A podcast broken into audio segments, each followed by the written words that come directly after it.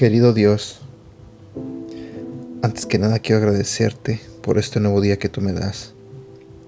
Señor, quiero pedirte que abras el corazón y la mente de las personas que están escuchando este audio en este momento. Te pido, Señor, que seas tú el que les hable a través de este devocional. Y también te pido, Señor, que bendiga sus vidas. En el nombre de Jesús. Amén. Hola, ¿qué tal? ¿Cómo estás? Buenos días. Mi nombre es Edgar y este es el devocional de Aprendiendo Juntos.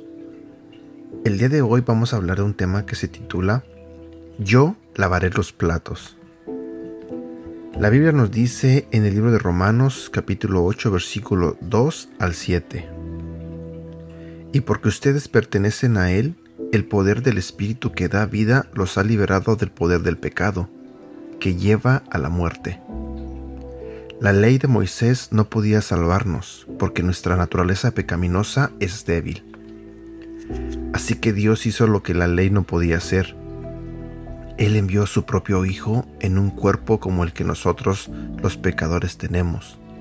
Y en ese cuerpo, mediante la entrega de su Hijo como sacrificio por nuestros pecados, Dios declaró el fin del dominio que el pecado tenía sobre nosotros lo hizo para que se cumpliera totalmente la exigencia justa de la ley a favor de nosotros, que ya no seguimos a nuestra naturaleza pecaminosa, sino que seguimos al Espíritu.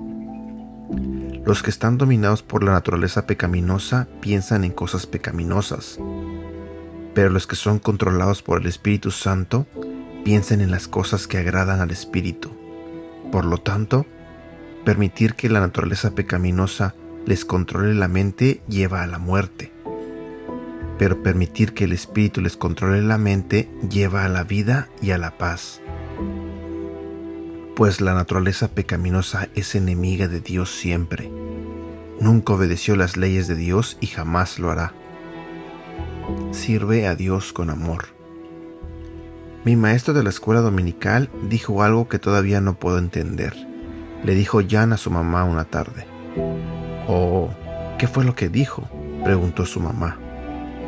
Dijo que la única forma de ser felices como creyentes es hacer siempre lo que Dios quiere que hagamos, en lugar de hacer lo que nosotros queremos hacer.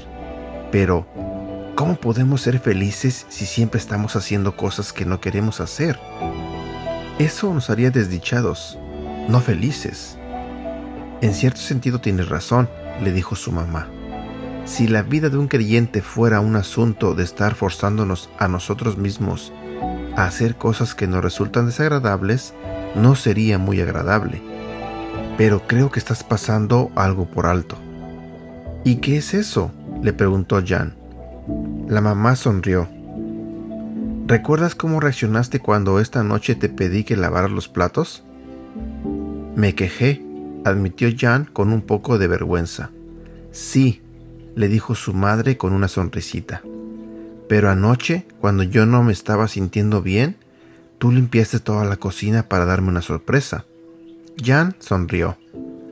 Lo hice para agradarte, no porque lo tuviera que hacer.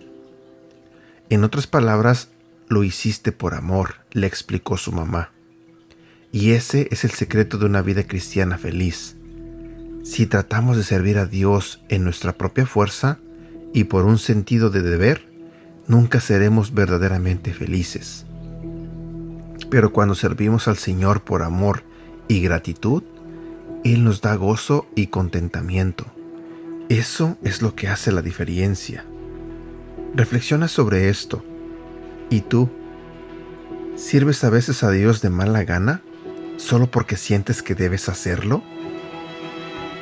Cuando no tengas ganas de hacer las cosas que debes hacer, admítelo ante Dios y pide la ayuda del Espíritu Santo. Entonces, haz lo que Él quiere que hagas, impulsado por tu amor por Dios. De esta forma, serás un creyente verdaderamente feliz. Memoriza. Ya no seguimos a nuestra naturaleza pecaminosa, sino que seguimos al Espíritu. Romanos capítulo 8, versículo 4. Y aquí terminamos con el devocional del día de hoy. Espero que te haya gustado. Espero que Dios te haya hablado en esta mañana. Que tengas un bonito día y que Dios te bendiga.